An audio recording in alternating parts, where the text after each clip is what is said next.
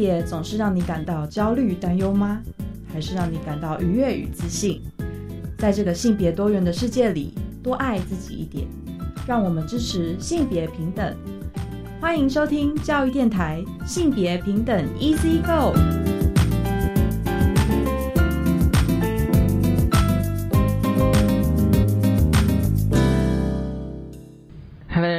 安，欢迎收听教育电台性别平等一次一个，我是文龙。不知道这礼拜大家过得好吗？今天节目内容哦，今天其实，嗯，我要用一整集的节目来跟大家介绍一本书哦，书名是《物的向度》。女建筑家的工作日常，所以今天我们想跟大家来分享，就是女建筑家啊，包括女建筑师哦这个职业，我们跟大家分享这本书。而稍后呢，跟我们谈这本书的是。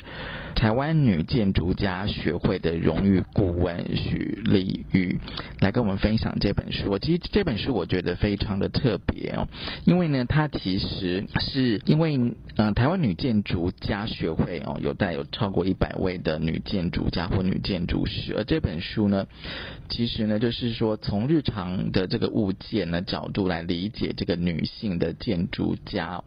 那开箱五十二位的女性建筑家的这个。呃，随身包哦，我觉得非常的有趣哦。就是说，分享工作日常的重要物件哦。那当然就是说，这个书除了这个开箱啊、拍照这个呃包包里面的东西之外呢，还有一些快问快答的题目。我觉得这也是可以反映就是女建筑家他们的工作日常。所以呢，稍后呢，我会呢邀请就是呃荣誉顾问许丽玉呢来跟我们分享这本书。那另外，我想提供给大家一个数字，先做一个呃。参考哦，就是说，其实呢，大家可以就是连接，就是行政院的二零二二的台湾的性别图像当中有一个数字，就是说，领有建筑师证书，而且申请开业登记统计，到去年二零二零年六月的资料呢，女性的建筑师是有开业的女性建筑师呢，只有百分之。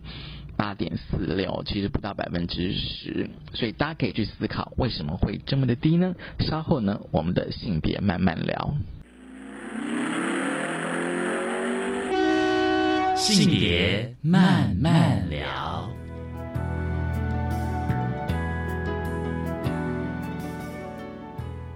欢迎再回到教育电台性别平等一这个，我是温乐。我们现在进单元是性别慢慢聊。今天慢慢来跟大家聊什么呢？今天慢慢聊，我更想跟大家分享的是一本书。我对这本书其实还蛮有意思的哦。其实这本书的书名是呃雾的向度女建筑家的工作日常。因为这本书我觉得比较特别的哦，因为它拍摄了非常多女建筑家的。呃，生活的物件，所以很高兴呢，我们邀请到了台湾女建筑家学会理事长许丽玉理事长。理事长你好，呃，文荣你好，大家好。其实这本书哦，我看完之后，我觉得呃很有意思，真的很有意思，因为跟我的期待有点不太一样，这样子。对，但但是我蛮喜欢这样子的一个呃出版的形式。好。那我想问一下理事长哦，先先来谈谈这本书的呃出版的缘起吧，跟发想是怎么样的一个情况？嗯，一开始其实我们学会二零一八年成立，然后二零一九年的时候，我们就很积极的想要了解在其他国家有没有类似的组织，那他们走的路程是什么？嗯。然后他们怎么叙述呃女性的建筑专业者、建筑师、建筑工作者、设计师他们的样貌，就是如何让大家看见这些女性在这个专业领域。那那个时候其实一直我们并没有很清楚说用什么方式去定义，因为多数。大家就是都会以我们设计出来的作品，如果以建筑师来说，就是会说，哎，你盖出哪一栋房子，或者是你有什么样的风格？啊，对对。那我们一直觉得建筑其实是一个超级超级耗时间的产业。这么说好了，就是你要有一个作品可以告诉人家说，对我就是这样想，这就是我的理念，然后我就是希望人家这样看。其实它的路程很长。嗯哼，那我们一直觉得，而且还蛮蛮独，就是个人，就是就是传统的认知，对，孤独，对啦，然后再来就是实质实际上在从事这个工作的人都知道的，在这个你要达到最后说有一栋房子，呃，可以告诉人家说这就是我的建筑设计，它有很多的变因，也有很多的现实条件。嗯哼，不是那么的自然而然说，我怎么想，我怎么做，然后建筑就是代表我的思想，可能没有那么的理想，除非有特殊的天时地利人和，但这种几率不高。可是我们女建筑家学会在成立的时候，有一个有一个比较大家共共同觉得比较是一个共识，就是呃，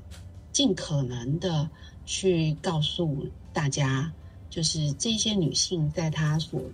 呃执着投入，要花这么多时间去去试着能够实现的一个建筑的这样子的理想，跟她的专业训练这个路程，嗯哼，试着去讲讲她的故事，嗯哼，然后让呃更多的人可以知道说，哦，你知道建筑师不是只有大师，不是只有呃。帅哥，或者是你知道，就是类似这样，或者是说女性，或者是说明星吧。比如说像我自己，并并不是建筑业啊，然后我就觉得说，好像大师、明星，然后多半都是男性这样子。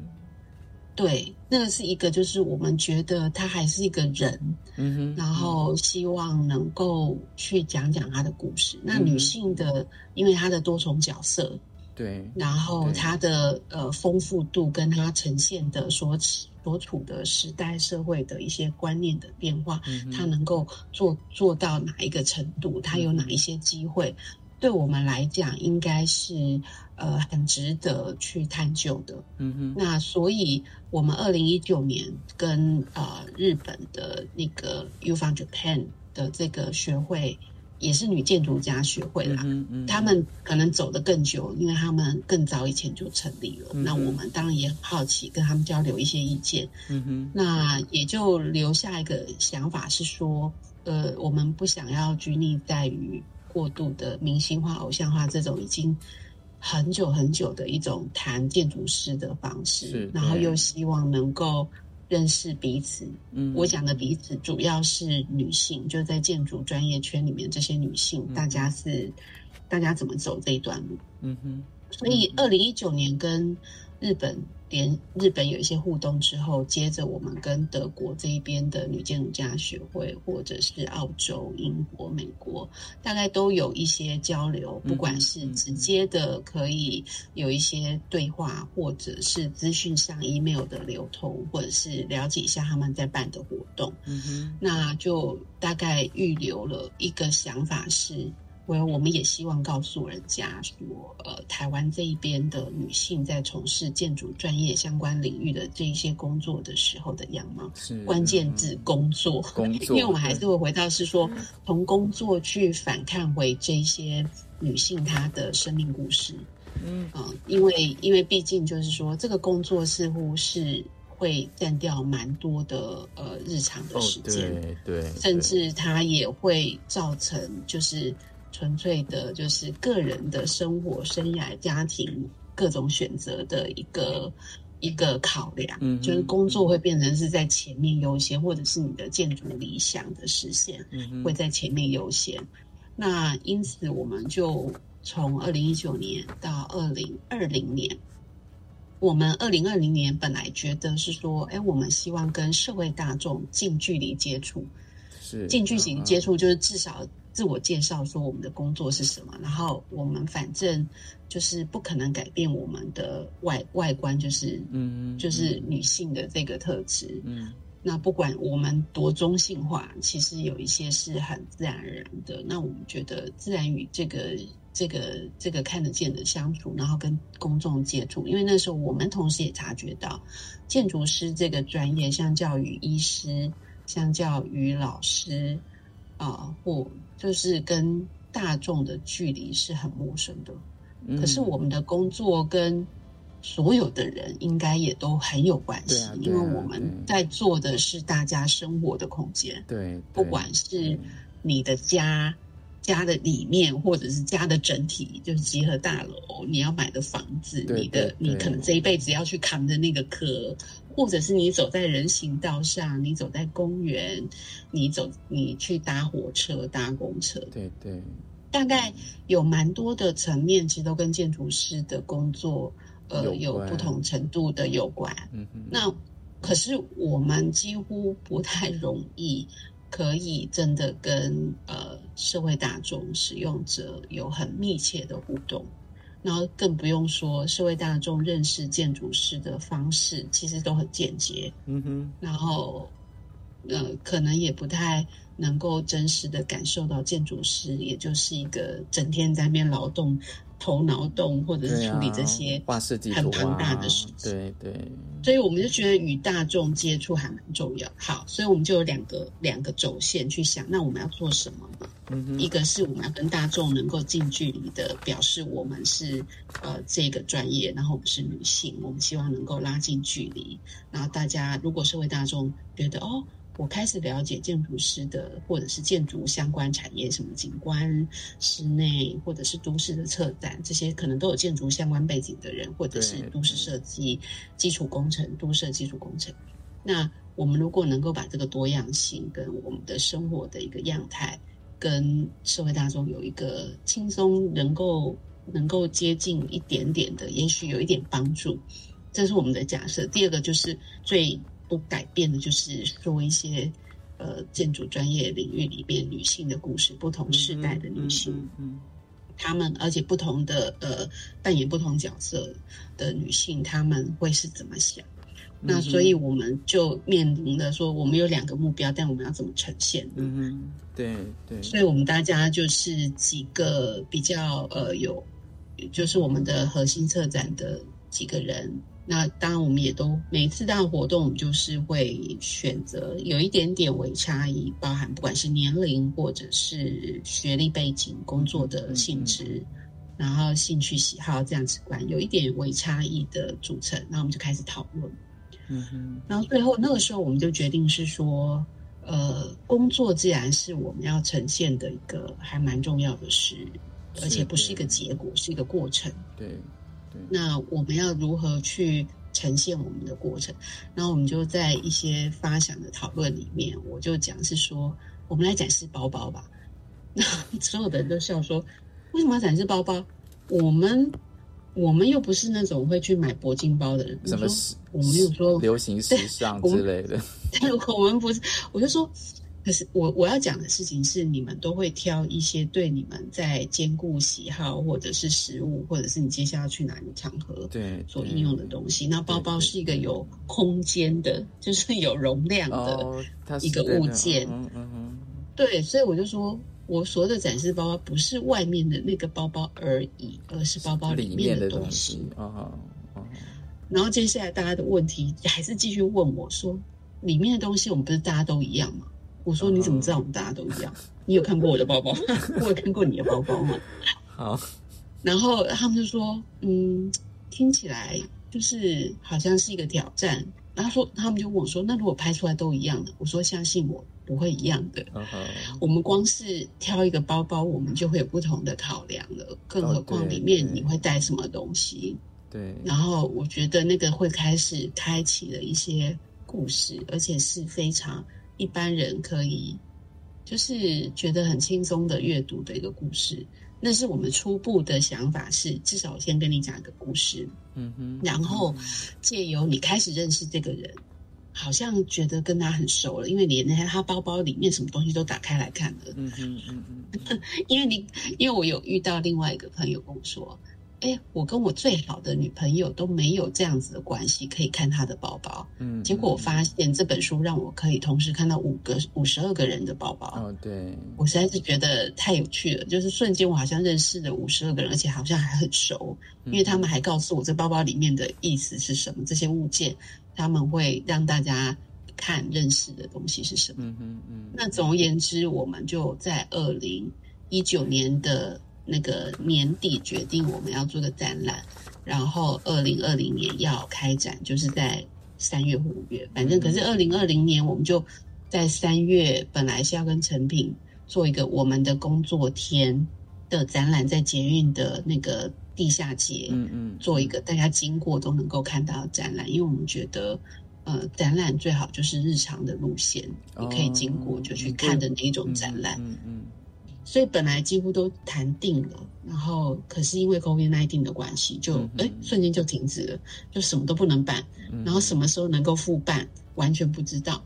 那那个时候我们就辗转觉得，呃。这个我们想要拍物件的照片，嗯嗯，就把你的包包倒出来，然后拍一个这样摊开来的开箱照。嗯哼，这个 idea 还是非常有趣，因为毕竟我们是我们的会员，我们的会员有将近一百个。嗯哼，那可是我们不一定跟彼此这么熟。嗯，那总是一个机会，就是哎，我可以借由。你在拍开箱照的时候，至少我理事长我可以开始跟你聊聊，我就有一点可以理解，就是呃，认识这个会员的更进一步认识他，嗯哼，在做什么，他的想法是什么，嗯，那他的故事是什么，嗯，那所以呢，我们就决定是说，呃，还是继续把这个计划执行起来，就是还是继续拍照。那所以我们就设立，就用办公室的会议室就设了一个临时的摄影棚。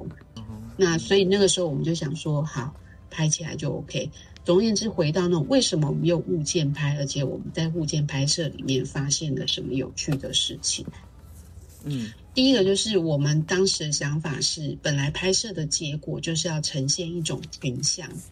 意思就是我不要。说特别去强调里面其中哪一个是明星，或者是哪一个是准大师，嗯哼，而是希望它是一个群像，这些人，而且有这么多人，还有更多人，更多的女性，她其实也都在从事这些专业的工作。哦，那他们可能同时是妈妈，可能同时是一个呃。太太博士进修生，然后对太太，或者是他可能有他同志伴侣，这些都有在那边呈现。然后我们就觉得是这是一个群像，嗯哼，意思也就是说，不要希望能够或多或少修正一下。真的建筑界不是女性很少，是因为你看不见。那那个看不见的原因究竟是什么？嗯哼，那我们自己也在想说，看不见原因是因为我们不够聪明、不够有才华、不够努力，还是不够有机会被看见？嗯哼，或者是根本不是这个原因，而是有一个既有的，也许有一些年轻的男性建筑从业人员也不被看见呐。那也许我们可能会知道这是什么。那但是在知道了解那个根本的原因是什么之前，至少我们女性先以一种群像的方式。嗯哼，呈现，然后让大家一次就看到，哇，原来我们有这么多的那个女性建筑从业人员在从事这些专业工作。当然，我们这这里这本书里面还是有一个男性的啊，这个我们后面可以讲这个故事。就是我们当时的初步想法是群像，对，所以所以后来我们就觉得是说。物件的这个拍照可以让我们在第一阶段不要用一个所谓的本来是一个 teamwork 出来的一个建筑营建成果，最后总是要扣在一个明星级、偶像级的大师身上作为他的一个攻击的这一种现象，我们我们目前还没有办法完全改变这样子的一个运行模式，但是至少我们在自己想学会想做的这个。说一个呃女性在建筑专业里面的一个工作的故事，我们可以用这个方式，不让就是呃，因为我们里面总是会有一些大家比较常听的，至少我们业界里面比较常听的建筑师嘛。然后有一些是年轻才刚投入的，我们也不希望这个比重在这样子的群像呈现里面，一开始就是还是有排队，那么有？名的先排在前面，或者是压轴或者什么，就是就是希望他可以大家是我们先从认识这些都是在做他们训练，而且他们喜爱的专业工作的这些人，嗯哼，那他们每一天在每一天在应对的事情是什么？所以他们包包里面会准备什么样子的给席？嗯，好，这个给席就就回到是我们有一个理事，他就终于听懂了我当时提议说我们拍一个那个包包打开来物件的开箱照的这个概念。他就说：“丽玉，你的意思是你想要告诉人家说，那一些人是上得了厅堂、下得了厨房的 的那个万能女超人吗？我就说，大概是这个意思。就是我一直觉得建筑的训练对我们来讲，就是我刚才讲的，先搞清楚你现在要处理的问题是什么，你要达到的目标是什么，然后我们会技术性的解决掉它，然后会安排的很好。所以，既然是这样子的大胆假设，我觉得女性可以丰富的呈现。她所承受的，除了专业的需求之外，专业的要求之外，他所面临的社会对他，或者是他自己安排的这个生活的这个角色，社会认为他应该在这个年龄，在这个阶段，他应该去扮演妈妈，或者是去扮演太太，或者是如果他不走这一条路线，他是一个同志，他如何去去安排这个事？我觉得建筑专业训练应该也能够让这些人。非常有计划，非常能够游刃有余的处理，只是不见得会被讲出来，因为都都是会被认为这些事情跟盖一栋房子没有太大关系嘛。可是我认为是很有关系的。对对对对，可能会认为说非常琐碎啊，什么什么的。嗯对啊，因为像是像是我为什么觉得它是很有关系？是它建筑师终究是一个，就是也要吃三餐，也要睡觉，也要过日子的人。所以他如果另外一部分的生活他没有办法料理，一定是有别人帮他料理，要不然怎么办？他怎么去做好专心做好他的专业工作？嗯嗯。那过去比较不谈的事情就是，呃，这些好像大家认为普遍是呃男性建筑师才能够成就建筑专业到一定程度的人。我们当然同时也好奇说，那这些建筑师的太太们，他们显然要么就是舍弃他原本是建筑专业的这个角色。他就不能够去实践他成为一个伟大的建筑师，或者是他偷偷里就是一个适合去照顾建筑师家庭生活这个部分，让他无后顾之忧的女性，嗯哼，或者是另外一半。所以，我们在这个很漫长的一年的拍摄期间，因为我们二零二零年整个过程大致上就是拍摄，拍摄，嗯，然后一对，然后一直等到二零二零年年底。跟二零二一年年初的时候，才进入到说我们把它变成一本一本书这样，因为那个时候拍摄的时候还没有想过它要成为一本书。拍摄的时候只是想说，我们只是在做展览的准备，嗯哼，不是做一本书。所以当时主要就是希望至少那个画面的品质是展览可以用的。然后那个尽可能的收集愿意那个千里迢迢从各个角落，然后播出时间来拍的，我们就慢慢拍。那我们那时候也只能拍到五十二个，因为我那时候说，我想我们就也不能整天在做这件事，我们就努力的做过半吧，就是超过五十个，那就差不多了。至少作为第一阶段我们收集的那个记录，嗯，那等到。二零二零年年底，我们还是没有希望做展览。嗯，那个时候还是不明确。然后我就跟呃理事们说，我们把它变成一本书吧，要不然太可惜了。就是因为在整个过程，我们听到很多有趣的事情，瞬间就证实了我说的，就是其实当你打开了那个包包，你打开的是这些女性精彩的每一天。嗯哼，然后我就觉得超级有趣。那就当然，二零二零年底到二零二一年编辑的这一年，你看我们又花了一年的时间在做编辑，几乎啦，就是我们一直等到二零二一年的十一月，这本书才印制出来。嗯哼，就是赶上我们十二月的展览。嗯哼嗯，那十二月那个展览也是在一个非常疫情。就配合的疫情起舞一直在变，一直在变，最后就说，最后就是呃，终于有一个讲缝，我们可以把它做一个呈现。嗯，那是在二零二一年的十一十二月用这个事情。好，所以其实我们就看到很多有趣的事。嗯，接下来哦，我想说下个阶段我们先休息一下，来跟理事长来谈哦，到底有哪些有趣的事情？其实我自己看的时候发现说，有一些里面的物件是女性专属的。我其实是蛮想知道他们的故事，比如像口红啊、锅铲哦，有人会带锅铲、尿布、卫生棉袋、验孕棒、手机，会有小小孩的照片。我们先休息一下哦，然后待会再跟理事长来聊这一本《物的向度》。我们先休息一下。亲爱的听众们，大家好，我是与美感教育共舞节目主持人陈碧涵。美是有感，是触动，是生活。透过美，我们可以感受到灵魂的苏醒，生命的富足。欢迎每周日下午两点三十分收听《与美感教育共舞》。我们一起来探索美，创造美，让身心灵都充满美。结合原住民族议题的影音竞赛又来喽！今年除了纪录片及非纪录片两大类别，另外新增三到五分钟的动画类别。首奖有十万元哦！猫达奖大专校院学生原住民族主题影音竞赛，从即日起到九月十九号报名，欢迎各大专校院学生踊跃参加。以上广告是由教育部提供。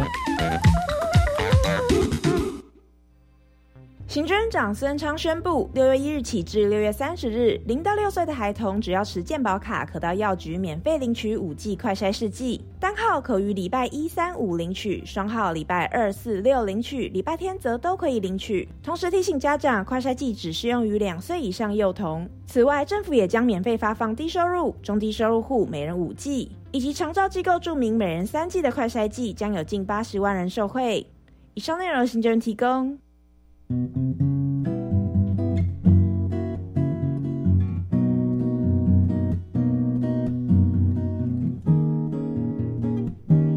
是苏密苏米恩，你现在收听的是教育电台。我朋友买就爱教育电台。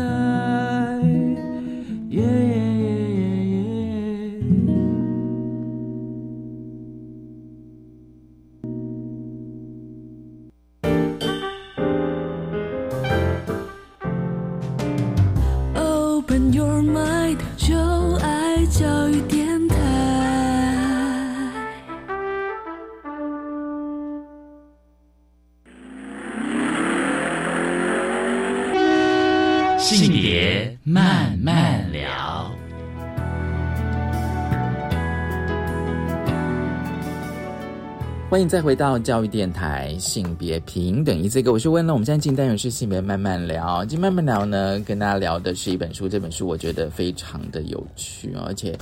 很有意义哦。就是《物的向度：女建筑家的工作日常》。高兴我们邀请到了台湾女建筑家学会理事长许丽玉理事长来跟我们聊这本书哦。那这个阶段呢，我想问哦，就是说哦，因为我自己看完之后发现，就是说。啊，它的编排方式还蛮有趣，就是一个人有两页这样子，就是一个人有两页，然后就展示他的包包里面的东西。然后我发现说，哦，有些东西其实还蛮有意思的，比如说像有些人会带口红。其实有时候我也想说，哎，那女建筑家或女建筑师他们出去工作的时候，大概都会带什么？还有人带锅铲、尿布、卫生棉袋、验孕棒哦。那手机，那比较特别是说，手机会有小孩子的照片。那我想说，哦，在这些哦，就像刚刚理事长你谈，就是说，其实物件其实是会有故事的，然后也会有些记忆。那我在想说，这些东西哦，就是说哦，再加上就是建筑师这个行业的特殊性哦，那我不知道就是说哦，女建筑师或者女建筑家携带这些物件，他们的意涵会有什么呢？当时我们拍的时候，其实它不是一口气一天大家都。都同时来，是分了。我们大概拍了花了三个月，然后分别排几个梯次。然后我们就发现说，越到后面的梯次来的人，他越有计划的安排，说呃，他要给你拍什么东西。嗯哼嗯。所以他除了包包里面的东西，他开始会带入一些他觉得可以讲一些他日常他重视的事情的物件，比方说你刚才讲的锅铲。平常没事不会带锅铲出门啊，那他为什么要带锅铲？那他其实是要传达，所以有一些不一定是他每一天包包里面会就是固定的常备物，有一些是，有一些不是。那他就觉得他那一天拍照的时候，他顺便想说，那就一起入镜好了，要不然平常的包包也没有放这么多东西。嗯哼。那我们到后来，我们也觉得。没有不行，因为他开始就愿意多讲一些他的日常生活，也是属于我们当时想要了解的。那所以像郭产，就是他这个碧云他自己就有说了，他说他是有了小孩才开始学煮煮饭菜给小孩吃。哦，对对，所以所以当然就是说煮东西、煮饭菜，甚至去变菜色，这个对于建筑师来讲，其实也是一种设计。嗯就是他在日常生活里面要做一个设计，是有对象，有一个服务对象叫做小孩。嗯，那小孩有一个成长的需求，有一个口味的变化，然后甚至他可能还有一个，他今天是到学校可以加热吗？或者是他要去校外教学，嗯嗯，或他回来之后要要有什么样子的口味，让它可以就是营养均衡，然后又可以有一些变化。当然反反馈回来，在一个建筑师的角色里面，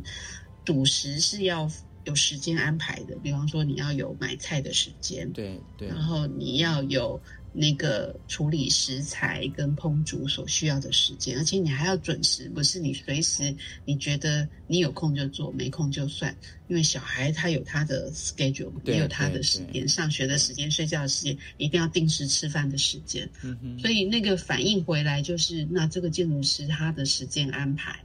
他嗯显然就会有他的一个优先顺序。嗯哼，嗯就是他什么时候一定要回家煮饭。过去听到回家煮饭，就觉得好像是要回家煮饭给老公吃。对，那可是，可是碧云反而会去强调是说，他是要为孩子去设想、去学习，甚至去安排这个时间。嗯哼，那所以我们也发现是说，来拍摄的这些对象，这些女性建筑师会很明显的把，就是他跟小孩有小孩或者正在带小孩或小孩已经长大了的这个历程，他几乎是结合在一起的嗯。哼它嗯嗯会很清楚的去表示说，建筑师的这个角色跟小孩之间的那个成长紧密的相关，他会去调配。那我觉得这个其实大概都蛮真实的呈现，就是呃，当你有小孩，然后小孩变成了你最爱，也会是你的牵挂，也是一个你必须要做的日常计划。嗯哼嗯，那他们就会在包包里蛮明显的呈现小孩成长不同阶段对他们的实质上的意义。当然，我们里面还有那种建筑师，我就一直笑说你实在是真的是叫你第一名。但是亚平建筑师他当时来的时候，他就带了验孕棒跟嗯小孩跟小孩子出生的时候的那个脚掌有没有会盖一个印。哦，脚掌印是是？对对对，然后就是验孕棒、脚掌印，还有就是小孩第一双鞋，就是学步鞋。然后我就说，这不可能在你平常包包里，但是你这实在是打败所有的男性建筑师了，因为你居然，因为他的小孩已经念了，已经是高中生，嗯哼，嗯所以他他就说，他就说，他就说他带这些东西，他想要讲的是一个是对他而言，小孩是一个很重要的那个存在，所以他不管怎么样，就是小孩长大了，他可能就在手机或者怎么样，就会有小孩的照片，嗯哼，他会有一种带着安心。虽然小孩子已经比较可以独立去上学啊，有同学可以有玩伴啊，然后回家做功课啊，这些已经不太需要这些嗯妈妈建筑师们，就是花很多的心力跟时间陪伴他。他只需要重点的跟他有一些交流，这个孩子都很 OK 的。那可是他心里就会觉得，就是只要小孩说“妈妈，我需要什么”，他们第一时间就是会回应。所以他就说，对他来讲，那个就是孩子其实是呃很重要的，在所有的日常安排里面，他们会很在乎小孩子的这个所有的需求，然后去调配自己的工作职场的性质、工作时间。工作的一个对外会议的安排。嗯那当然，就是我们也有一些会员，他参与这些呃拍摄活动或者是其他活动的时候，他们就会发现说，哎，我好像觉得我比较有信心，可以决定去结婚生子，嗯，或者是不一定要结婚，是跟我的同性伴侣开始养育小孩。嗯嗯嗯，因为过去他们会觉得有小孩，你就会你的专业工作就无法发展。是。可是当有一些有一些建筑师，他的一些呃个他们自己如何去兼顾他的那个孩子、亲子跟他的职业之间的关系的时候，他们有一些年轻的。女建筑师们，他们其实会被鼓励到，觉得哎，原来这样是是可以的。因为在过去不会有人告诉他是可以，只会多数自己看在眼里，就是男性建筑师又不需要回家喂奶跟煮饭。那我如果说要回家，大家就可能我在职场上就被认为我是一个比较没有办法全心投入在这个专业工作里面。对他们就察觉到是说这是长期以来的一种刻板印象。嗯，那当有一些建筑师他可以去分享自己怎么去走这一段路，然后甚至跟他们的伴侣如何去分工合作，这个所谓的维系维系家庭的亲子关系生活、家庭生活，他们突然觉得哎，有前辈的案例可循，有一些资源可以支持他们，就比较有勇气去。设计自己的另外一种人生，不是只有呃，就是永远都在做这种工作，没有其他的可能。因为只要你一旦有其他的念头，你可能就要被这个这个专业工作淘汰。这样。其实我觉得这本书还有意思的，就是说除了展示这个物件之外，就是你们当时是也问了一些问题，因为我发现那个书的编排有一些问题哦，比如说像。呃，有了小孩子之后，工作模式呃有产生什么样的变化？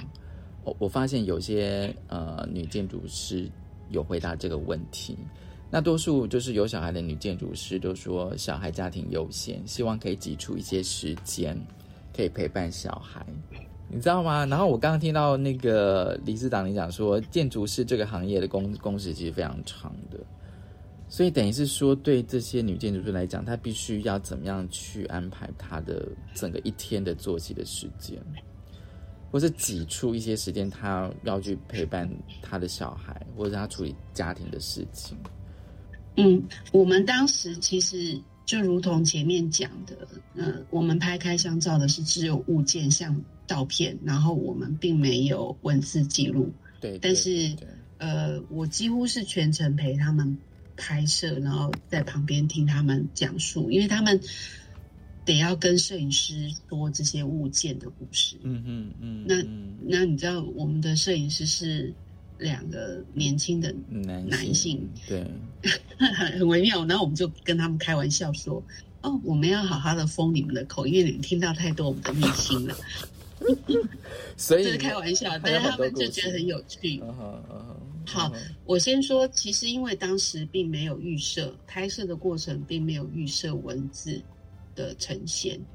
然后我们当时只是期望是说画面就能够呈现那个一个。一个印象，嗯，因为当时我都想说，这个这个呃摄影的成果，它可能就是一个群像流动的那个效果，所以并没有想太多。所以后面那，但是当它要变成一本书的时候，我们的难度就来了，就是总不能就是一个像目录一样翻过去，大家可能不知道他在看什么，嗯嗯嗯嗯。然后，可是我们几乎也没有一个人可以做一个所谓的哦，从头写到尾，把所有的这个每一个人的故事像写出一个长篇大论一样。因为我们的时间根本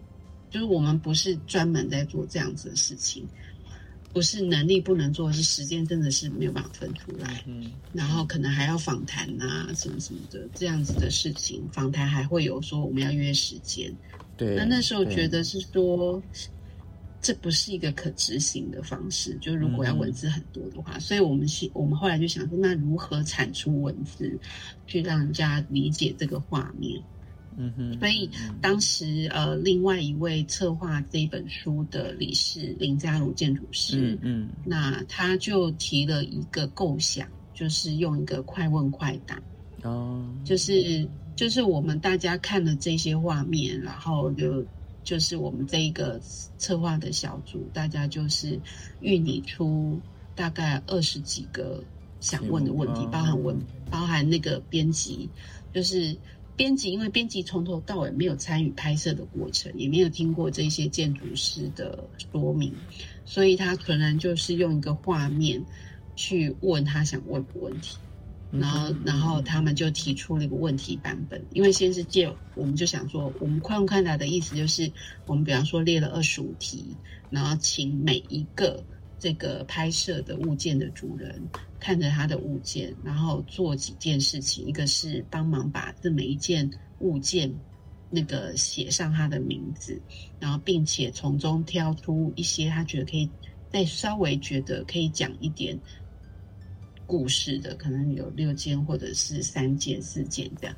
然后接下来其实才是那个快问快的，嗯，就会开始问他说，呃，那个比方说，呃，如果你有小孩，那你你怎么去看待小孩跟你的配偶跟你的分工？对对，或者是说，哎，你有没有特别的喜好？比方说喜欢看电影或者喜欢吃什么零食？嗯哼，之类的，就是很的物品。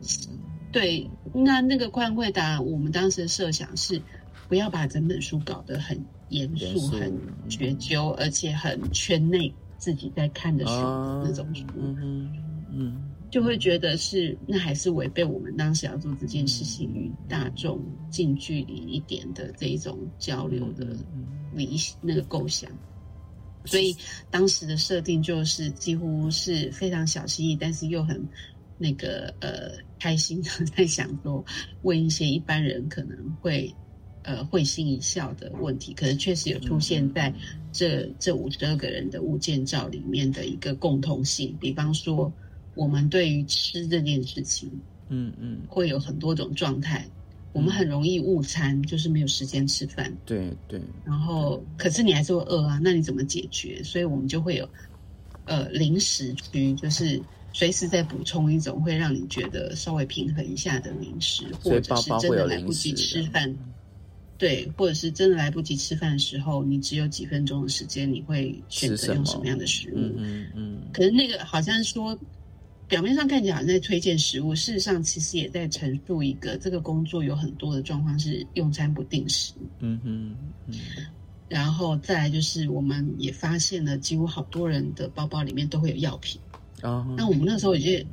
就是。个人可能不觉得这个的一个普遍性，但是因为坐在那边看了五十二个人拍照，就觉得这实在是太普遍了。嗯，因为他们包包里面一定有药品，然后这个药品要么就是就是外伤，要么就是肠胃。嗯哼嗯，然 后我们就说这个是什么意思？那就发现是说，哎，嗯，有些是保健，对，它不一定是伤，它就是说我要保健。对，然后他们就开始去分享。比方说，那个呃，哪一种肠胃药品是最 OK 的？嗯嗯嗯。他们，然后肠胃药品背后指向的，其实也就是他的工作为什么要常备肠胃药。其实我在我的序言里面，就是特别说，我觉得那个那个一日钟情，我感兴趣的不是那个爱情故事，对，那电影就是是那个包包，就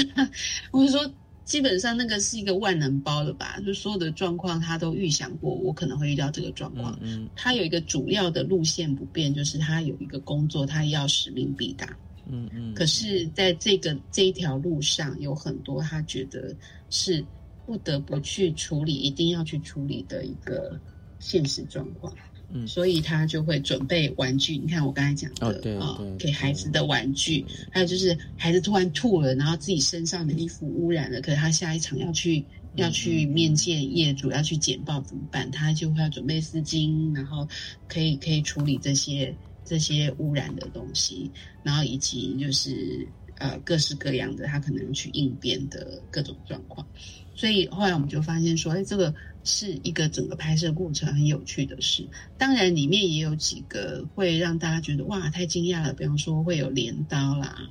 会有那个呃霸炉啊，就是一个铲子工地会用的东西，然后就会觉得哎，你们建筑师不是应该都在办公室里面吹冷气打电脑吗？嗯，然后我们我我会觉得那些呈现其实非常有趣，就是也会呈现出。虽然大家普遍就会一句话说，建筑师的工作好像就是画图，可是今日的这个建筑相关产业，我会我一直强调相关产业，就是建筑它不会只有建筑师的这一种工作模式，嗯，它可能也会有要做田野调查的这一种呃文字古迹，或者是这种呃历史建筑的这些，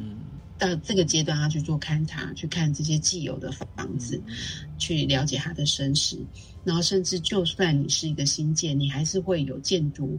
开工前的先地勘察，有些时候我们要去的地方可能是。就是一片废墟或者是杂物，我们还是得先去看。嗯，然后所以会反映在你会有一些克服万难的工具，或者是鞋子的选择、包包的选择。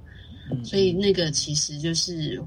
要传达是它是有一个多样性。当然有一些它它不是做建筑师的这种实务工作，但是它是做教育。嗯嗯，他也算是我们认为的呃建筑家的一种类型，那他必须要去面对教育。那其中有一个，我觉得还有一个大家可能不容易察觉，但也是我们试图原本希望呈现，就是时代性的变化。哦，时代性，因为建对，因为建筑的这个工这个专业其实非常非常非常仰赖工具，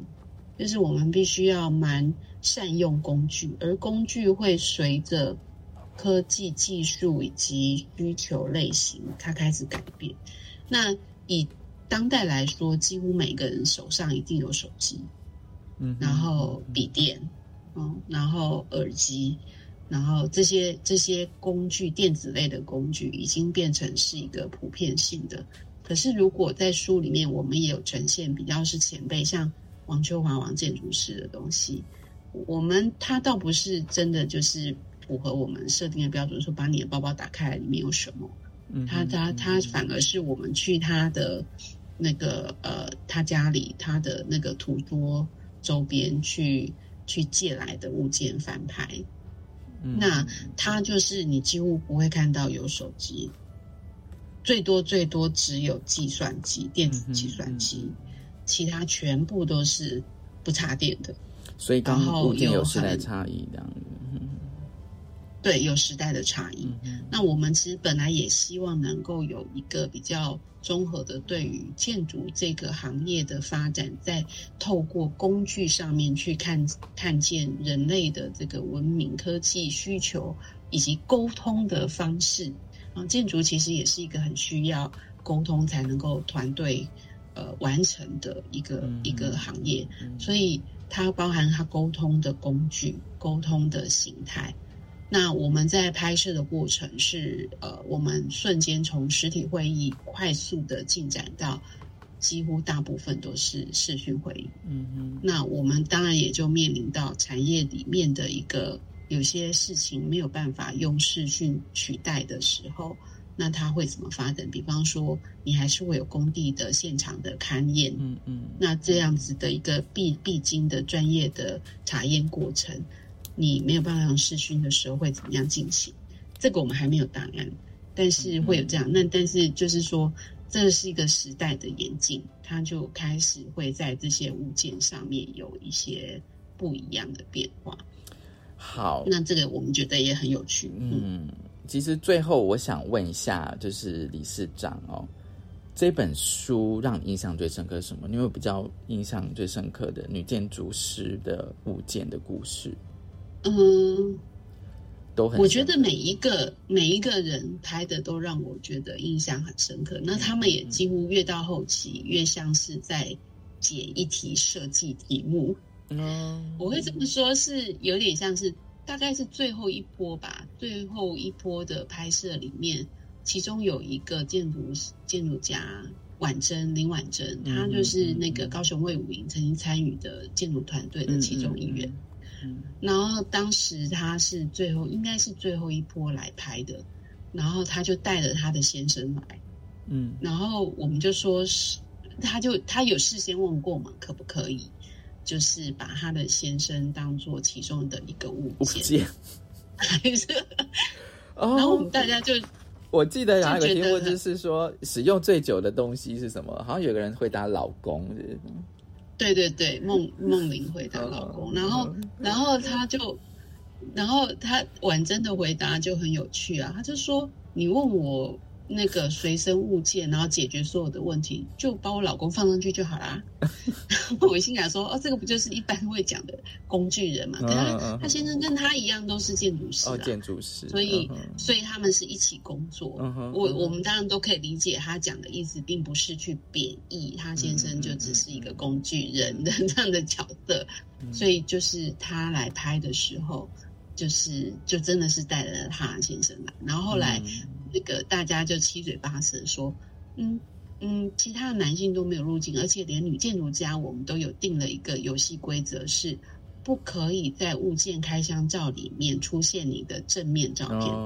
嗯嗯，所以就算你的手机，你也只能够放一个照片，是不能够仔细看，可是可能可以猜得出来你是谁。嗯哼，因为这个原则也是回到说，我们不想要用你的呃，我我看你这个面。面容，我认不认识，我熟不熟悉，或者是去评断你这个外观。嗯，我就是我们就是希望说，先从这个物件去认识这个人的日常生活，他的想法，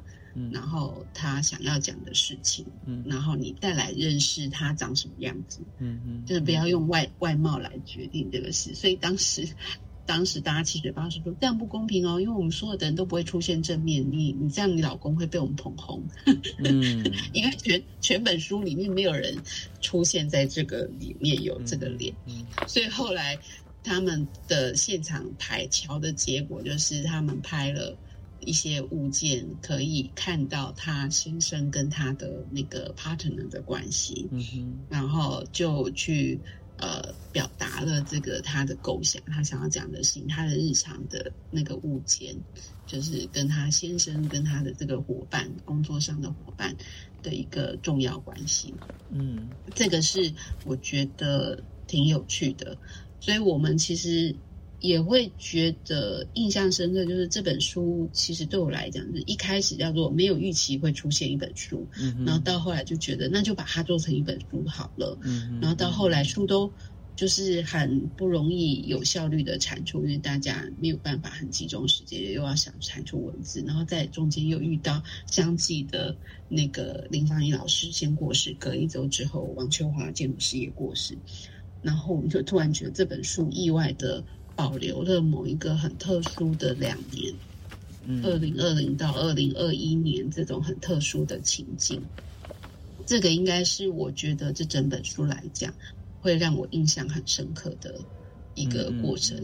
除了每一个人，我都觉得突然之间我开始可以更清楚的理了解、认识他们每一个人的发展，以及会让我再多想想，是说当我们要去谈。建筑师，我们有没有可能先更有人性化的去认识，嗯，这样子的一个工作，跟这样子这些人他们的互动的关系，以及他们所处的时代所面对的社会，嗯，那他们正在做什么样子的持续性的随之变化，并没有说，呃，好像很久不变，建筑师就是建筑师这个样子，那可能是站在。某一种非常刻板的认定上面去看待，我们就可能会变成是，呃，永无天日的那个，呃，没有没有自己休息下班时间休息的时间的这种工作的劳工的角色。嗯，这是我觉得啦，所以我觉得印象深刻的是这样。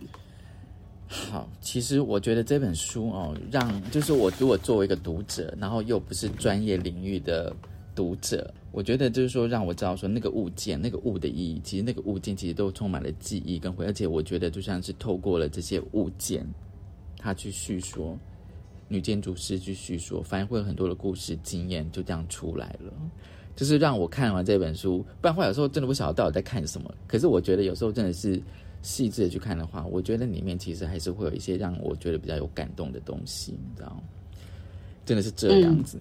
今天真的很高兴的，就是那个许丽玉理事长来跟我们分享这本《雾的向度：女建筑家的工作日常》，而且这个书名的副标是“工作的日常”哎，工作日常这样，就看女建筑师的包包到底有哪些的物件，然后每个物件其实都会有一些生命经验跟故事。